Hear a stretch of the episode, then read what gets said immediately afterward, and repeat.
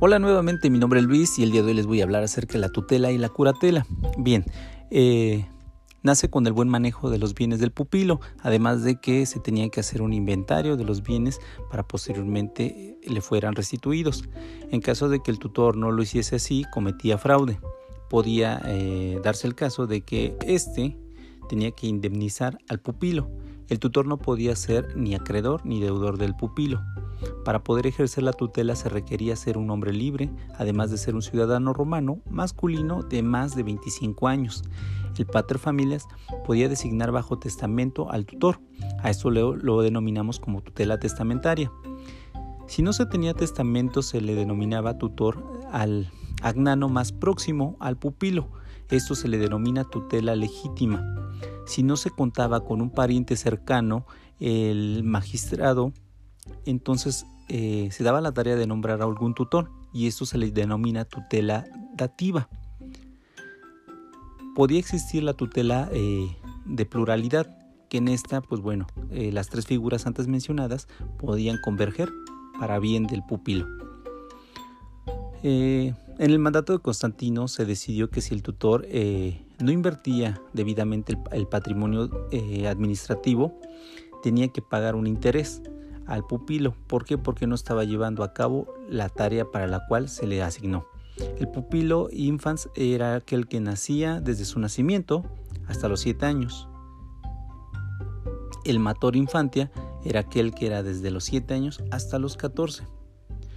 De igual manera existían situaciones por las cuales se podía terminar eh, esta relación entre el, pupilo y eh, el tutor ya fuera esta a través de que se llegaba biológicamente a la pubertad o porque se daba la muerte. De igual manera, eh, en caso de que existiese una excusa para continuar por parte del pupilo o por parte del tutor, la muerte del tutor o por ser eh, destituido en caso de que no se estuviese trabajando para lo que se le había designado. Al término debía de rendir cuentas eh, hacia el pupilo pero este eh, debería de estar acompañado de un curador para que le brindara la asistencia y se pudiera hacer bajo un marco eh, jurídico adecuado. La tutela perpetua, eh, de las mujeres se daba debido a que se pensaba que era a través de su limitada capacidad que pudieran comprometer y comprometer su patrimonio ¿Qué quiere decir esto? Que se daba esta tutela perpetua, ¿por qué? Porque tenía que existir alguien que estuviera acompañándolos en todo momento, que se hiciera cargo de ellas. ¿Por qué? Porque no se pensaba eh, que tuvieran la capacidad para poder hacerlo de manera propia. Entonces por eso era una tutela perpetua. Además de que podía darse eh, la, tutela testamentaria y en el caso de las mujeres en las tres mismas eh, en los tres mismos menesteres que hace un momento había mencionado, por testamento, de manera legítima o de manera eh, dativa. Bajo el imperio de Augusto queda eh, en desuso la tutela, convirtiéndose en el ius liberarum. Pero aún seguían existiendo limitaciones para la, para la, para la mujer. Por ejemplo, eh, para las ingenuas solo podían tener, en su caso, tres hijos y las manumitidas eh, cuatro hijos. Era el número que se manejaba para una de estas, para cualquiera de estas dos, en el caso de los, de los hijos. Todo esto desaparece, eh, estas limitaciones desaparecen en el siglo V. Ahora vamos con las características importantes de la curatela. Según la ley de las doce tablas, eh, era para los locos, que en ese momento se les, se les denominaba furiosi. A los, a los pródigos curadores para, eh, para sordomudos enfermos eh, mentales en, otro de los casos. Se le daba de igual manera un curador a todos los siuyuris menores de 25 años, eh, pero mayores de 14, en la etapa de la pubertad. Estos también se encargaban de administrar este, los bienes del pupilo.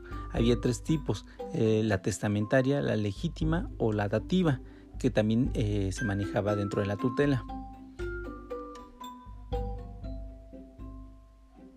Esta eh, se interrumpía, eh, la curatela se podía interrumpir en caso de que el furiosi cuando para en caso de que el Furiosi recuperara la lucidez, ya que había algunos casos en los cuales esta locura eh, no era permanente, había lapsos, entonces en el momento que otra vez recuperaba la, cordura, pues bueno, era cuando se suspendía el uso del, curador. Ante, ante, los pródigos se les daba, se les denominaba y se les asignaba un curador cuando estos despilfarraban el patrimonio de sus familias y era por otro familiar que eh, intervenía para que, para que se pudiera dar la asesoría de un, de un curador y la administración de estos bienes. De los 14 a los 25 años eh, se consideraba eh, en desventaja intelectual a, las, a, los pupilos, por eso es que se les daba un curador para que, para que no los pudieran no pudieran abusar de ellos en cuestiones de, sus bienes, en cuestiones de sus negocios que pudiesen hacer para administrar mejor estos recursos. La ley eh, Platoria señalaba un curador y para Marco Aurelio les denominó curador eh, permanente.